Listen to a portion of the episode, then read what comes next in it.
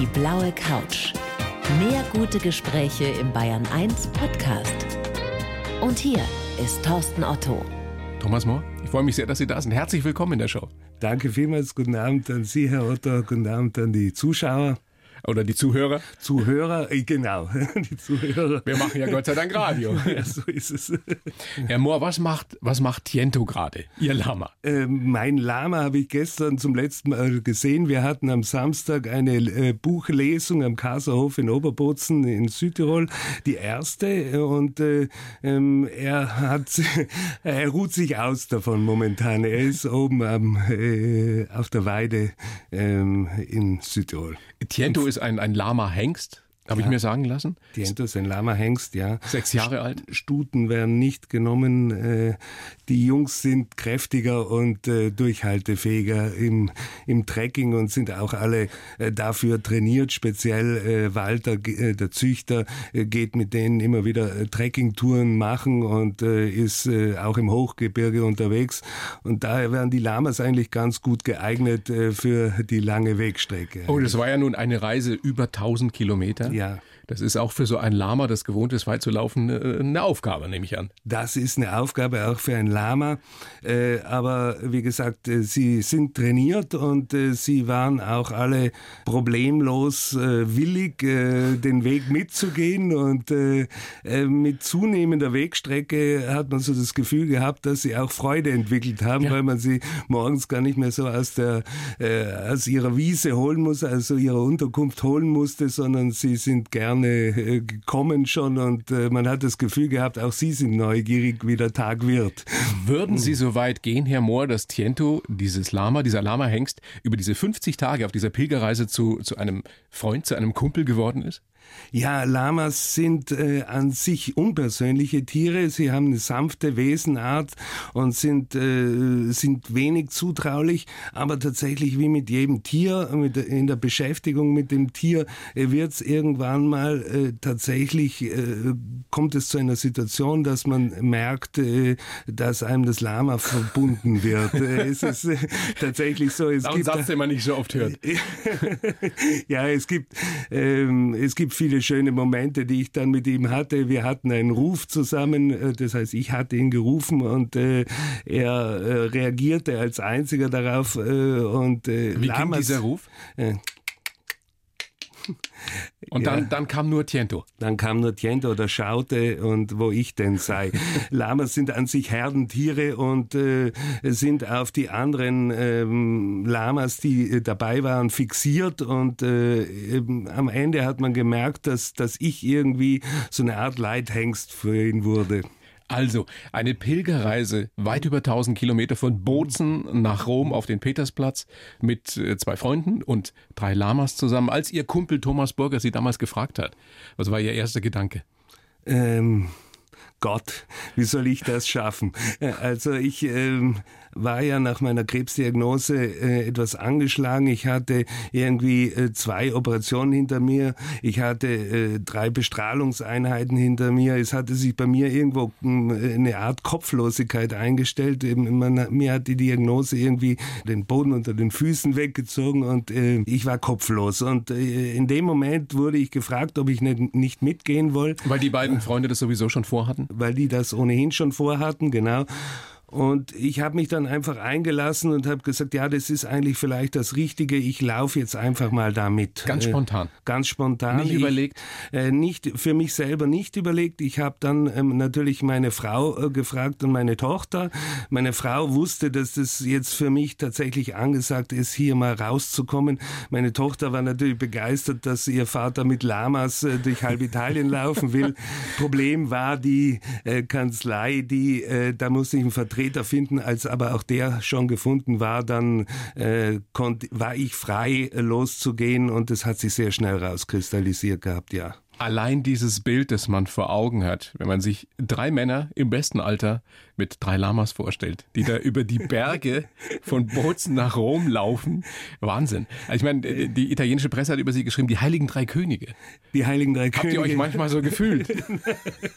Anfänglich fanden wir das wahnsinnig unpassend äh, und äh, es, es, es ist aber Teil dieser Wahrnehmung tatsächlich gewesen. Wir haben sehr polarisiert. Auf der einen Seite waren wir für manche tatsächlich veritable Pfeiler der christlichen Pilgertradition und für andere waren wir irgendwie äh, Spaßvögel auf Ja. äh, Lama-Trekking-Tour. Also Kritik habt ihr auch zu hören gekriegt, Äh, ja. Sehr viel, ja. Auch, äh, auch was natürlich die Lamas angeht, äh, sagte man, dass unser überzogenes äh, Selbstwertgefühl einfach die Tiere irgendwo mitzunehmen, um uns größer zu machen und um, um mehr Buhai um uns zu machen, äh, sei das allerletzte und man sollte die Tiere vor uns retten, äh, im äh, Zoo von Ravenna beispielsweise, damit man äh, die, die armen Tiere jetzt mal schützt vor uns, äh, was natürlich ein vollkommener Quatsch war, weil äh, Walter natürlich seine Lamas, der Züchter Der seine Lama, Lamas wahnsinnig gern hat und, und es sind auch seine teuersten und besten Exemplare gewesen und äh, wir alle drei haben natürlich äh, wesentlich darauf geachtet, dass unsere Tiere äh, ja keinen Schaden nehmen auf dem langen Weg. Das war auch eine der größten Herausforderungen auf diesem Weg. Sie haben in Ihrem Buch mit drei Lamas nach Rom geschrieben, dass die Reise aus Ihnen einen anderen Menschen gemacht hat. Wäre das auch passiert, wenn Sie diese Reise, diese Pilgerreise alleine gemacht hätten? Das ist jetzt schwer in der Nachschau zu äh, sehen. Tatsächlich ist es unabhängig von den Lamas. Die Lamas haben eigentlich äh, es, ähm, es dazu gebracht, dass wir selber mehr wahrgenommen worden sind von den Leuten, äh, von, von, von den Menschen, die, die um uns herum waren. Und es hat dazu geführt, dass wir natürlich sehr viel mehr Menschen kennengelernt haben und es uns erlaubt, sehr viel mehr Begegnungen zu haben. Ähm, ich glaube aber, mh, grundsätzlich ist diese äh, Lama-Tour jetzt immer noch nicht, immer noch nicht vorbei, sondern sie entwickelt sich immer noch. Man hat äh, irgendwie angefangen, die die Tour als eine Lama-Trekking-Tour, die ist dann zu einer Pilgertour ge geworden, indem man sich entschleunigt hatte und äh, ist dann weiter über, den, über das Ziel rum hinaus äh, immer noch präsent und äh, entwickelt sich weiter. Ich habe jetzt das Buch geschrieben, daraus entwickelt sich wiederum Neues äh, und äh, es scheint, dass die Pilgertour irgendwie weitergeht. Können Sie in einem Satz formulieren, wie Sie sich verändert haben durch diese Reise? Ja, ich bin äh, ruhiger geworden, ich bin achtsamer äh, geworden mit mir und anderen äh, und ich äh, habe wieder Hoffnung geschöpft. Viel mehr kann man ja eigentlich gar nicht erreichen mit so einer Reise. Ne? Ja, es, es ist aber auch ein langer Weg dorthin. Es verstellen einem äh, so viele Dinge diesen Horizont, dass man erst tatsächlich gefühlt 46 Tage äh, durch Italien laufen muss, um äh, zur Erkenntnis zu kommen. Was hat denn die Reise mit der Freundschaft von euch drei Männern gemacht? Das ist äh, eine sehr gute Frage. Wir waren sehr, sehr unterschiedliche Typen, äh, alles Alpha-Tiere irgendwie, die ihren, in ihrem Beruf äh, mitten im Leben stehen. Sehr und, erfolgreich. Äh, erfolgreich, ja. Sehr unterschiedliche Typen und äh, dadurch, dass wir diese Tiere dabei hatten, haben wir uns alle ein Stück weit zurücknehmen müssen mit unserem eigenen Ego, um äh, uns und äh, die Tierkarawane sozusagen nach Rom zu bringen. Und das hat uns äh, sehr zusammengeschweißt. Das Kümmern um die Tiere, die, die Probleme auf dem Weg, äh, die vielen tollen Gespräche, die wir miteinander geführt haben. Und das hat dazu geführt, dass wir irgendwie als äh, Fremde untereinander losgegangen sind und äh, tatsächlich äh, äh, sich eine Vertrautheit eingestellt hat und wir zum Schluss als Freunde. Walter hat kürzlich gesagt, es kommt ihm vor, als wären wir Brüder inzwischen. Wow. Also das äh, hat mich auch sehr berührt. ja. Und das bei Männern in unserem Alter. Genau, Wo wir ja genau. wissen, wie schwierig es ist, über Gefühle zu sprechen. Ja, ja. Und über wahre Freundschaft. Tolle Geschichte. Ähm, Wir werden nachher ausführlich darüber sprechen, wie schwierig diese Reise war. Gerade am Anfang. Sie haben die Krebsdiagnose, die, die Behandlungen angesprochen und Sie waren in keinem guten Zustand, als diese Reise begann. Es war ja auch körperlich sehr, sehr anstrengend. Wie war denn dann am Schluss dieser Moment, als ihr tatsächlich mit den Tieren den Petersplatz in Rom erreicht habt? Ja, natürlich ein großartiger Moment, weil es äh, schon die äußerlichen Umstände sind äh, sensationell. Wir liefen über den Berg der Freude runter äh, nach Rom und äh, von dort aus sieht man diese äh, gigantische Kuppel des Petersplatzes in dem Häusermeer äh, der Millionenmetropole herausragen. seit Jahrhunderten ist das sozusagen dieser Berg der Freude, wird der von den Pilgern begangen und dort hat man eben dieses erste erhebende Gefühl. Wir kamen dann runter äh, in die Stadt. Es war äh, frühester Morgen, kein Mensch unterwegs und äh, dann hinter den Vatikanischen Museen dann auf einmal diese Riesenschlange äh, zum Eingang in den Petersdom. Wir waren dann natürlich vollkommen an der falschen Pforte, an der falschen Einlasspforte und äh, wurden dann aber vorgewinkt. Und Wie haben die denn geschaut, als die da euch mit diesen drei Lamas sahen? Ja, äh, es ist äh, wie überall und immer Lama Mania in Reinkultur. Also es ist Selfie-fotografierende Kids, ähm, Leute, die die Tiere anfassen wollen, Leute, die vor Entzückung kreischen. Und wir wurden dann auch von der Schweizer Garde dann immer weiter höher äh, den Petersplatz hinaufgeführt, also immer die näher. Euch schon, die wussten das. Die wussten das alle. Wir ähm, waren angemeldet und was wir aber nicht wussten, ist, dass wir einen besonderen Platz bekommen. Wir dachten, wir kämen dort in die erste Reihe. Dem war nicht so. Wir sind tatsächlich ganz vorne zwischen die erste Reihe gestellt worden und den äh, Platz, äh, den Altar, wo der Papst sitzt. Äh, für diese Audienz mit für dem diese Papst. Audienz. Und, und die Tiere waren mit dabei? Die Tiere waren mit dabei, ja. Ist das, ist das eine Ausnahme? Ist das außergewöhnlich? Das ist außergewöhnlich, ja. Das musste vorher genehmigt werden und es musste vorher alles. Hat Franziskus, alles. hat Franziskus denn auch mit den, mit den Lamas dann gesprochen? Weil mit euch hat ja. er ja, glaube ich, einen kurzen Wortwechsel gehabt. Ja. ja, ja, er hatte mit uns einen kurzen Wortwechsel. Er kam vorbei ähm, und grüßte die erste Reihe. Wir waren in seinem Rücken. Sein Begleiter hatte ihn dann darauf aufmerksam gemacht, dass da hinten noch eine Karawane aus sechs seltsamen Gestalten steht. Er dreht sich um und lacht. Er, er, hat, er hat wirklich gelacht. Er fand es offensichtlich sehr witzig. Dann kam er auf uns zu mit diesem Lächeln und, äh, und sprach dann kurz mit jedem von uns und hat dann am Schluss einen sehr bemerkenswerten Satz gesagt, betet für mich. Ein Satz, der uns zunächst mal sprachlos zurückgelassen hat und äh, äh, erst in der Nachbetrachtung hat sich dann für uns der Sinn irgendwie ergeben daraus. Wie interpretieren Sie den Satz? Ja, dass jeder achtsam mit dem anderen umgehen soll und das Beten für den anderen ist eigentlich das Zeichen dafür, dass, dass äh, der, Wertschätzung des anderen und äh, wir haben gesagt, wir wollen uns umeinander kümmern und uns um unsere Mitmenschen achtsamer kümmern, als wir das immer bis jetzt gemacht haben. Schöner und sehr, sehr wichtiger Gedanke. Herr Mohr, das ist eine Wahnsinnsgeschichte, die Sie uns hier erzählen auf der blauen Couch. Mhm. Bevor wir da ähm, im Detail noch drauf eingehen, eingehen, würde ich Ihnen jetzt den Lebenslauf rüberreichen, den ich für Sie geschrieben habe. Sie lesen das bitte so vor ja. und dann besprechen wir es ausführlich. Bitte schön. Ich heiße Thomas Mohr und habe mein wahres Leben gefunden. Aber erst eine schwere Krankheit und eine Reise mit drei Lamas haben mir gezeigt, was wirklich wichtig ist. Lange war ich ein Workaholic und habe zu wenig auf meine wahren Bedürfnisse gehört. Jetzt bin ich gelassener und tue nur noch Dinge, die mir Freude bereiten. Besonders geprägt haben mich die Jugend in Südtirol, die großartige Frau an meiner Seite und meine Krebsdiagnose. Meinen Weg will ich weitergehen, unbedingt noch nach Jerusalem pilgern und mein Leben in jeder Sekunde auskosten. Dem ist fast beinahe nichts hinzuzufügen. Dann können wir jetzt aufs Oktoberfest gehen. Dann kriegen wir wenigstens Platz bei dem Wetter wahrscheinlich. es ist sehr treffend. Ja, also passt so. Mhm. Können wir mitarbeiten. Ja. Fangen wir doch mal vorne an, um mal so ein bisschen besser zu verstehen, wie Sie so geworden sind, auch wie Sie heute sind. Geboren sind Sie in Hamburg. Geboren bin ich in am Hamburg, ja. 2. Februar 66 und dann mit drei nach Oberbozen am Ritten in Südtirol gekommen. Das ist richtig, ja. Wie, wie kam das?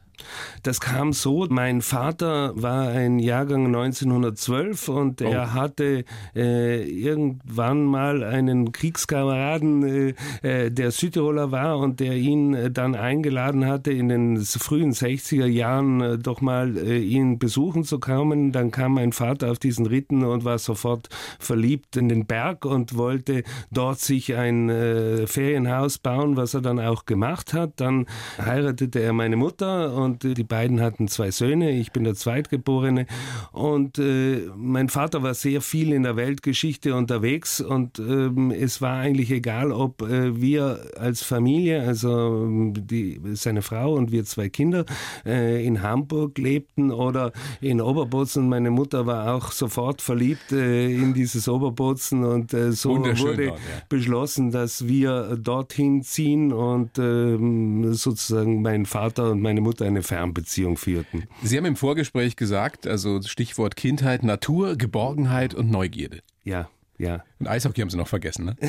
ja, das war ganz genau. wichtig. Das war ganz wichtig, weil da auf diesem Ritten ist Eishockey ein ganz großes Thema. Jeder, der irgendwie sich sportlich betätigen will, äh, muss Eishockey spielen. Äh, das ist so eine Art Gruppenzwang. Sie dort. wollten sogar Profi werden. Ich stimmt's? wollte äh, unbedingt Profi werden, hat aber dann nicht geklappt. Ich war dann doch nicht so gut, dass, dass ich dann in die erste Mannschaft aufgenommen worden wäre. Es hatte noch ein zweites Problem, dass natürlich in jeder äh, Mannschaft äh, bestimmte Ausländerzahl äh, aufgenommen werden kann. Also damals waren zwei Ausländer erlaubt. Ich war immer noch deutscher Staatsbürger. Haben Sie jetzt in, beide Staatsbürgerschaft? Nein, ich habe immer nur äh, deutsche Staatsbürgerschaft. Und äh, die, äh, da nahm man natürlich lieber einen Russen oder einen Kanadier, die besser Eishockey spielten als hier ausländischer Deutscher sozusagen. Ja, so ist das mit uns Deutschen. Nicht mehr Eishockey können wir. Sie waren, Sie waren lange auf dem Internat in Bozen. Ja, ja. Ähm, wie kam das, dass Sie sich dann irgendwann für Jura entschieden haben, also für Rechtswissenschaften? Das haben Sie ja studiert. Lag das nahe? Warum? Ja, äh, das, das hat irgendwie meinen Neigungen entsprochen. Ich hatte so ein Vorgespräch vor dem Abitur und da sagte der Direktor zu mir, Herr Mohr, was Sie, wollen Sie denn mal werden? Dann sagte ich, ja, Jurist, ähm, ich will Rechtswissenschaften studieren. Da sagte er, genau das machen Sie bitte nicht mehr anders entscheiden. Sie äh, sind wunderbar in Philosophie, Geschichte und Deutsch, aber von Naturwissenschaften haben Sie überhaupt keine Ahnung. Werden Sie Jurist? Das ist Ihr Thema.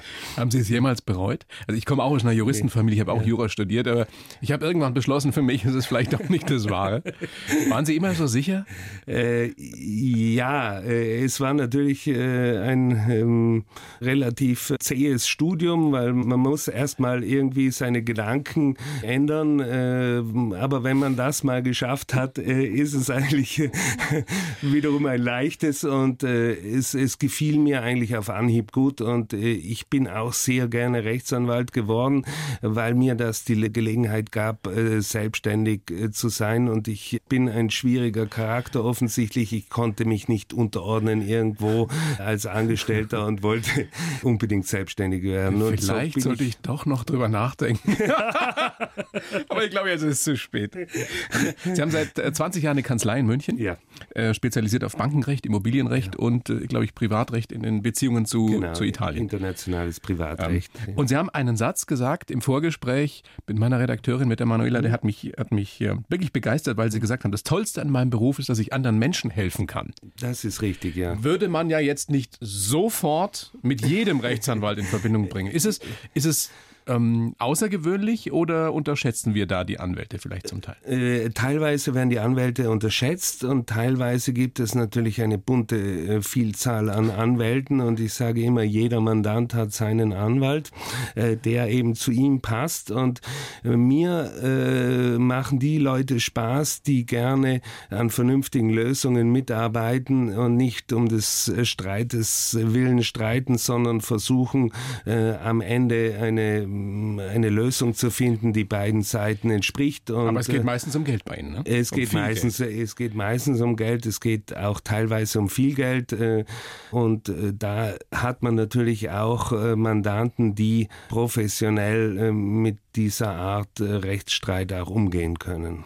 Wie hat Sie das denn verändert? Ich meine, Sie haben ähm, auch schon ähm, angesprochen, Sie waren wirklich einer, der sehr viel gearbeitet hat, Workaholic fast mhm. schon. Mhm. Ähm, wenn man dann mit Leuten zu tun hat, denen es immer nur ums Geld geht. Mhm. Nicht alle, aber, aber doch äh, der ein oder andere. Wie hat Sie das verändert?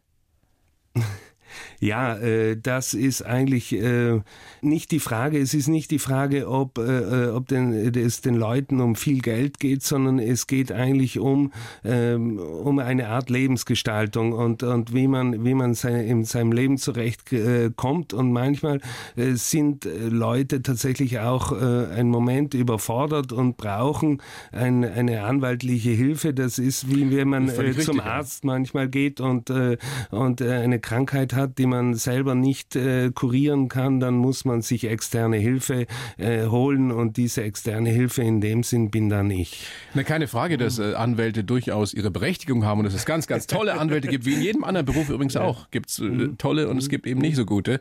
Ähm, ich wollte eher darauf hinaus, wie, Sie, es gab ja eine Zeit in Ihrem Leben, da waren Sie offenbar nicht in Balance. Mhm. Work-Life-Balance als Stichwort. Mhm. Weil Sie zu viel gearbeitet haben, weil Sie die falschen Schwerpunkte gesetzt haben. Ja. Ähm, hatte das auch mit dem Geld zu tun?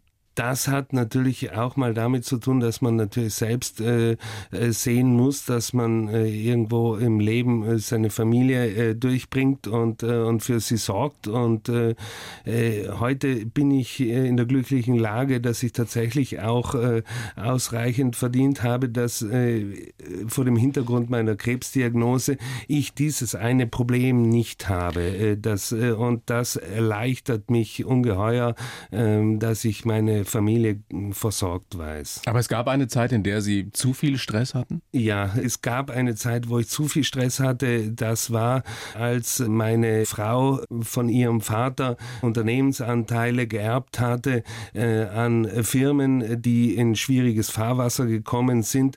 Und äh, ich war damit beschäftigt, gut acht Jahre lang diese Firmen äh, zu übernehmen und äh, zusätzlich zur Kanzlei. Zusätzlich zur Kanzlei und sie äh, auch zu sanieren. Und das äh, hat natürlich äh, große Schwierigkeiten gebracht, weil wir ein, äh, eine sehr große Kanzlei hatten mit mehreren angestellten Anwälten und mein Partner natürlich auch mal fragte, äh, was machst du eigentlich? Es fehlt deine Seite des Umsatzes. Äh, und das war eine große Belastung, menschlich wie auch arbeitstechnisch.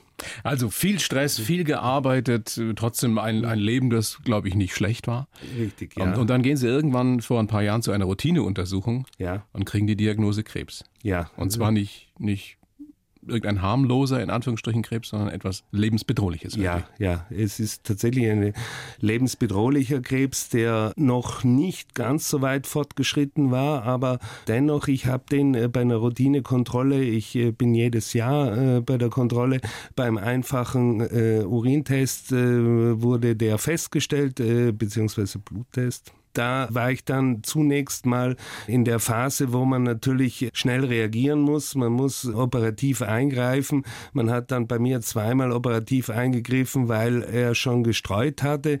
Und äh, nachher zur Prävention weiterer, äh, weiteren Streuens hat man dann nochmal äh, drei Bestrahlungseinheiten dahinter gesetzt. Und dann war der Krebs zunächst mal im Griff. Also ich hatte dann äh, zunächst mal keine Tumoraktivität Aktivität. Aber es ist sehr schnell klar geworden, dass diese Art Krebs nicht geheilt werden würde können und daher ich mich auf ein Leben einrichten muss, mit der Krankheit zu leben. Wie ist denn die Prognose? Oder Prognose wie war die Prognose nach der Diagnose? Sehr, sehr unterschiedlich. Es folgen jetzt immer wieder äh, Behandlungseinheiten, je, äh, abgestaffelt, je nachdem, äh, wie sich die Situation entwickelt. Bis jetzt entwickelt sich äh, glücklicherweise erstaunlich gut und äh, momentan habe ich zwei Jahre äh, wiederum gewonnen. Die Prognose ist, äh, niemand kann es genau sagen, aber es sind sieben Jahre bis 20 Jahre, äh, je nachdem, wie äh, die Situation sich jetzt weiterentwickelt. Also wir klopfen hier mal auf, auf Holz, Danke. dass es mindestens 20 mhm. Jahre noch sein ja. mögen. Ähm, wie hat diese Diagnose Sie damals schockiert? Was hat das mit Ihnen gemacht? Also es hat sich bei mir erstmal vollkommene Kopflosigkeit eingestellt. Ich äh, ein, ein Gefühl, das ich eigentlich in meinem Leben nicht kenne, weil nach einer kurzen Situation der Kopflosigkeit habe ich immer sehr schnell wieder Tritt gefasst und äh, konnte reagieren. Ich konnte eigentlich gar nicht reagieren, sondern habe dann nach äh, der Diagnose und nach der Behandlung, nach den ersten Behandlungseinheiten einfach ein jetzt erst recht mir als Motto gegeben. Ich wollte nicht so zu Hause sitzen und den Patienten geben von meiner zwölfjährigen Tochter damals und sondern wollte weiterhin das Leben gestalten, weiterhin dabei sein. Da kam mir dann eben die Situation mit der Pilgerreise sehr zu Pass, weil diese Wahnsinnsidee mit drei Lamas und zwei Kumpels zusammen mhm. von Bozen nach Rom zu gehen. Als Sie diese Idee gehört haben von Ihrem Freund, mhm. als der gesagt hat, komm, das wäre doch vielleicht in deiner Situation mhm. was für dich, mhm. da ging es Ihnen ja nun wirklich nicht gut. Ja. Was hat, was hat Sie äh, dazu gebracht oder was hat Sie so optimistisch gemacht, dass Sie gedacht haben, ich schaffe das? Ich wollte mich dann unbedingt körperlich betätigen. Ich wollte äh, sehen, ob ich nicht mit körperlicher Betätigung mich irgendwie äh, wieder fitter kriege und, und sehe, wie ich meine Gedanken dann wieder äh, ordnen kann. Sowohl auch physisch als auch psychisch. Weg. Ja. ja, genau. Sowohl physisch wie auch psychisch. So eine Reise ist ja selbst, wenn man jetzt topfit und gesund ist, eine Aufgabe. Man kann ja auch nicht längst alles, kann man ja längst nicht alles planen, weil ja diese drei Lamas mit dabei waren. Ja. Das heißt, ihr seid einfach mal losgelaufen? Ja. Wie viele Kilometer am Tag? Äh, wir sind im Schnitt 25,5 äh, Kilometer gegangen, wenn man jetzt diese 1077 Kilometer zugrunde legt. Aber es sind natürlich sehr viel mehr Kilometer, weil man ja abends immer ein Nachtquartier für die Lamas finden muss und da ist mal schnell äh, der Reitstall irgendwie zwei, drei Kilometer weiter entfernt. Es dauert also dann, wir gehen, wir sind vier Stundenkilometer ungefähr gegangen, dann geht man abends nochmal eineinhalb Stunden die Lamas wegbringen und wieder zur eigenen Unterkunft Zukunft. Also es waren dann äh, schließlich irgendwie knapp 1400 Kilometer. Wahnsinn. Wahnsinn. Ihr seid im Februar letzten Jahres ja. losgelaufen. 20. Februar, glaube ich, ging es los. Ja. Wie anstrengend war das am Anfang? Ja, am Anfang war es für mich äh, relativ äh, anstrengend. Ich, ich, ich war tatsächlich irgendwie die ersten fünf Tage nur damit beschäftigt, irgendwo mit mir selber und ob ich das jetzt jemals schaffen werde mit Gelenkproblemen und, und mit Muskelkater. Aber nach dem fünften Tag äh, ging es dann äh, relativ gut. Man, man, man kommt rein und man wird stärker und, und zuversichtlicher. Wie war das denn mit dem Schnee, mit der Kälte in den Bergen? Ja, wir äh, sind äh, in Südtirol losgegangen, da war es noch schönes Wetter und äh, wir waren zuversichtlich, dass wir jetzt sozusagen in den italienischen Frühling rein äh, laufen würden, aber es kam anders, es kam ein, äh, ein sibirisches Tief äh, und wir waren im Val Sugana bei 14 Grad minus beim Laufen. Und es ist natürlich schwierig, die Lamas laufen einen langsamen, aber konstanten Schritt, also wenn äh, ihnen kalt wird, dann laufen sie schneller automatisch, um den Kreislauf etwas höher zu kriegen. Das war uns verwehrt mit den Lamas und dann wird natürlich die Kälte umso unerbittlicher. Wo habt ihr da übernachtet? Wir haben übernachtet in Bed and Breakfast, in, in, in Klöstern oder auch in privaten Unterkünften äh, von, von Menschen, die uns äh, auf dem, am, am, Wegesrand eingeladen haben, äh, bei ihnen zu übernachten. Die heiligen drei Könige, die, die da unterwegs waren waren. Ihr habt auch den damaligen italienischen Ministerpräsidenten Gentiloni, ja, ja, ja. glaube ich, getroffen, weil einer ihrer Freunde den schon, schon kannte. Äh, durfte dann äh, in seine Residenz mit den Lamas. Ja, ja. Da gibt es eine nette Geschichte zu, Wir sind also, äh, wir gehen äh, durch Rom und äh, haben das Ziel, den Palazzo Chigi ähm, äh, an der Piazza del Montecitorio in Rom. Und wir laufen auf diesen Regierungssitz zu und immer umringt von äh, äh, Leuten, Selfie äh, schießenden Leuten und kreischenden Menschen, die die Lamas sehen wollen.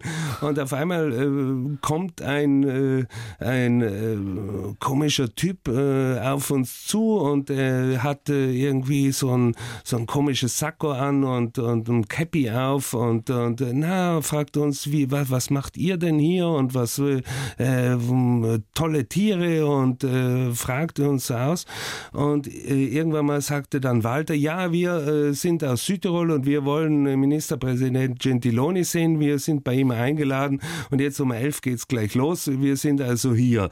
Dann hat er gesagt, stopp, halt hier. Er hat sich ausgewiesen als der Vorfeldbeobachter des, der Staatspolizei. Boah, die da, Geheimdienst. genau. Und dann erst nach einem kurzen Funkspruch an seine Kollegen wurde ihm bestätigt, dass tatsächlich wir hier jetzt heute mit den Lamas zu Gentiloni kommen? Und äh, dann hat sich natürlich ein ungeheures Gelächter dort unten ergeben, äh, was diese Karawane, diese seltsame Karawane jetzt bei Herrn Gentiloni zu tun hat. Aber es war dann richtig lustig. Das war ja schon mit an die letzte Etappe eben. Ihr wart schon in Rom. Wann war dieser Moment, wo Sie gespürt haben, das ist das Richtige, was ich da gerade tue? Woran haben Sie es gemerkt? Äh, ich habe es gemerkt, äh, nachdem ähm, ähm, in einer Begegnung mit einer Frau. Ich war, wir waren äh, die Tage vorher eben durch dieses Tief gelaufen.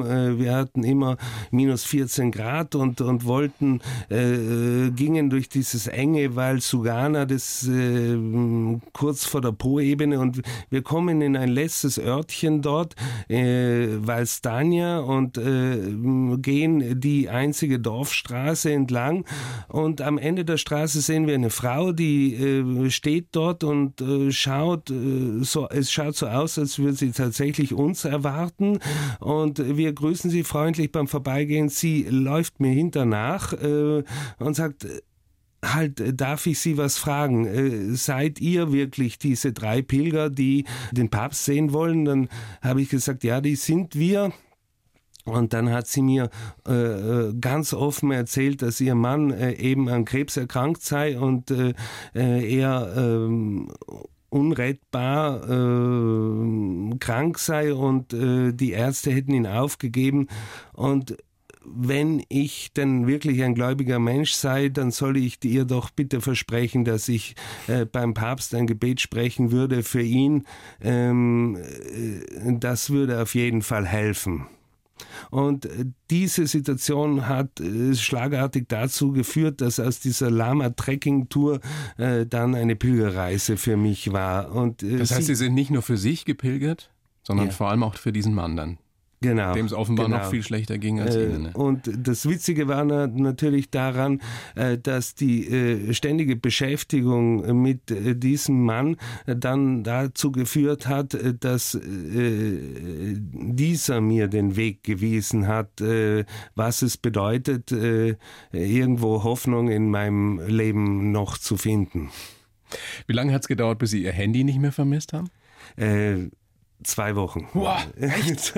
ja. Bis Sie nicht mehr geguckt haben, ist in der Kanzlei alles klar. Richtig, richtig. Ich habe äh, zunächst äh, meine Frau, äh, meine, Fra meine Frau gebeten und meinen äh, Sozius, äh, der mich ja vertreten hatte, Sie mögen doch bitte alles selbst erledigen, was in der Kanzlei äh, so los ist und bitte mich nicht stören. Ich will meine Ruhe haben. die beiden haben sich daran gehalten, ich selber nicht. Ich war immer noch verfangen und habe immer telefoniert, ob alles in Ordnung ist und, und was man da oder da noch machen und acht, worauf man noch achten sollte. Und äh, das ist dann aber abgeflaut nach der zweiten Woche und dann wird man tatsächlich frei. Dann hat man vier Wochen, wo man tatsächlich daran nicht mehr, äh, nicht mehr denkt. Jetzt kommt man aber wieder zurück also ihr wart auf dem Petersplatz, wart bei der Audienz, habt den mhm. Papst getroffen, mit ihm sogar kurz gesprochen. Mhm. Tolles Erlebnis. Mhm. Sie haben ähm, gesagt, ich bin, bin gelassener geworden. Mhm. mhm. Und dann ist man wieder mittendrin in der Mühle. Ja. Wie nachhaltig ist denn das? Ähm, äh, ja, das ist, äh, das ist wahnsinnig schwierig, wieder zurückzukommen äh, und gleich weiterleben zu wollen wie vorher, das ist unmöglich. Aber das also, wollten Sie ja auch gar nicht. Äh, das wollte ich auch nicht. Es, ähm, es war mir aber auch verwehrt, richtig. Und ich bin zurückgekommen und hatte meine Gedanken alle noch nicht sortiert und wurde von dem italienischen Rundfunk bei einem Abschlussinterview gefragt, äh, äh, was ist am Ende des Tages für dich übrig geblieben? Ich wusste nicht, was ich der Dame antworten sollte, weil mir derart viele Gedanken im Kopf rumgingen. Und ich habe dann in der Nachschau dieses Buch geschrieben und das hat mir sehr geholfen zu fokussieren und zu sehen, was für mich jetzt tatsächlich übrig bleibt. Und was, was ist es denn? Was ist übrig geblieben? Äh, was ist die Erkenntnis? Die Erkenntnis ist, dass man an sich zwei Leben hat und ähm, wenn äh, man man erkennt das, äh, aber erst äh, wenn man merkt, dass man nur ein Leben hat. Und ein äh, dann äh, ist es tatsächlich so, dass man dieses zwei zweite Leben, diese Zeit, die man noch hat, die äh, einem zur Verfügung stehen, anders leben sollte, anders nutzen sollte und äh, dass man eine Perspektive hat, äh, die dann notwendig ist, ähm, wo es denn dann weitergeht, wie das dann äh, auch nach dem Tode äh, sein wird, äh, wo Hoffnung begründet sein kann. Und das, das, das macht einen dann das Leben immer gelassener. Wir, wir, wir, wir sind ja heute in einer Situation, wo wir uns sehr äh, mit dem beschäftigen, wie wir unser Leben leben sollen. Wir sind, äh, scheinen irgendwie so sehr damit beschäftigt sein, unser Leben zu leben, dass wir über diesen Grad nicht schauen wollen, was nachher ist. Wir verdrängen das gern, wir haben Angst davor, wir, wir beschäftigen uns nicht, weil wir uns mit anderen Dingen äh, lieber äh, beschäftigen, die die Sachen überlappen. Wenn Sie kein gläubiger Mensch wären, wie würden Sie mit Ihrer Situation umgehen? Wenn Sie nicht daran glauben könnten, dass es nach dem Tod etwas gibt, ein zweites Leben, was auch immer? Ich wäre verzweifelt. Glücklich, dass Sie glauben können. Ja, es ist ein schwerer Weg. Äh, ich bin kein gläubiger Mensch gewesen. Ich bin irgendwie äh, katholisch sozialisiert, aber äh, nie gläubig gewesen. Und es ist, es ist ein Kampf gegen die Halbherzigkeit, der man sich stellen muss. Man muss das Leben bis zum Ende denken.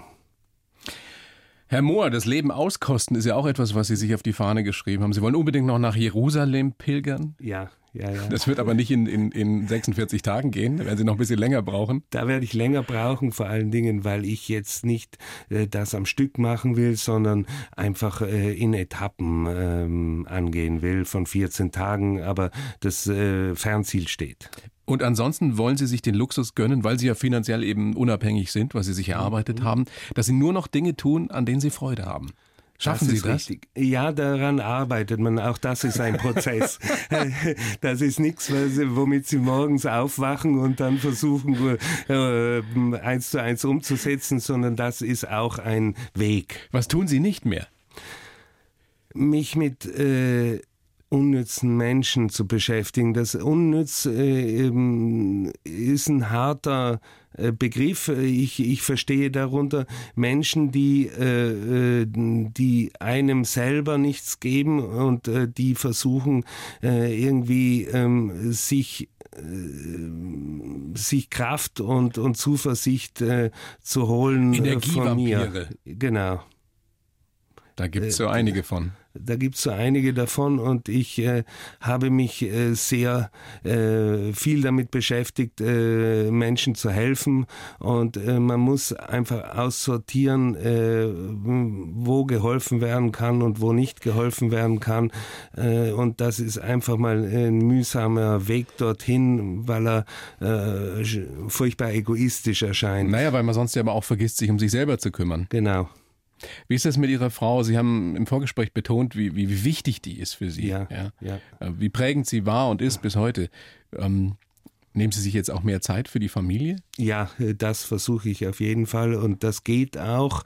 Und äh, es, es geht immer, äh, indem man Projekte für sich äh, gemeinsam schafft. Und, und äh, ähm, meine Frau hat mir sehr geholfen beim, äh, bei diesem Buchprojekt.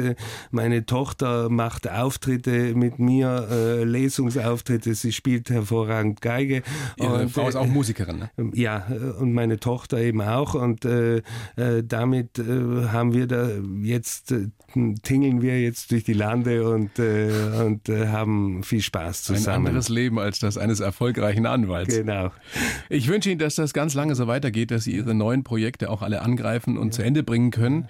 Ähm, zum Schluss habe ich noch eine Frage, weil ich schon die ganze Zeit geguckt habe. Was haben Sie denn da für ein Armband? das, ist das, ist das Freund, Freundschaftsarmband der Via Romea Germanica.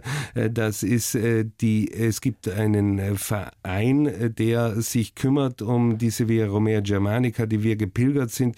Der Pilgerweg geht von Hamburg, äh, von Stade bei Hamburg bis nach Rom. das ist der Pilgerweg der Tedeschi, der Deutschen.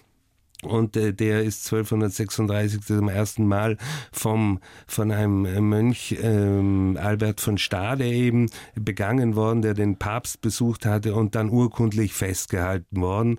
Und äh, deswegen ist das der alte Weg nach Rom und es gibt einen Verein, der äh, sich darum kümmert, äh, dass die Wegbeschreibung in Ordnung bleibt, dass die Wege gepflegt sind okay. und äh, der Pilger begleitet. Herr Mohr, dann wünsche ich Ihnen alles Gute. Ja für Ihr weiteres Leben, vor allem Gesundheit. Ja, ja. danke Ihnen vielmals. Das Weil das ist immens wichtig. Ja. Und sage sehr gerne nochmal Ihr Buch, das ist wirklich sehr, sehr spannend und man kriegt da äh, vielleicht sogar Lust drauf, sowas auch mal zu unternehmen. Muss ja nicht gleich von Bozen bis nach Rom sein. Mit drei Lamas nach Rom, wie ich als Schatten meiner selbst loszog und unterwegs das wahre Leben fand. Danke, Herr Otto. Vielen herzlichen Dank, Herr Mohr. Dankeschön. Die blaue Couch, der Bayern 1 Talk als Podcast. Natürlich auch im Radio. Montag bis Donnerstag ab 19 Uhr.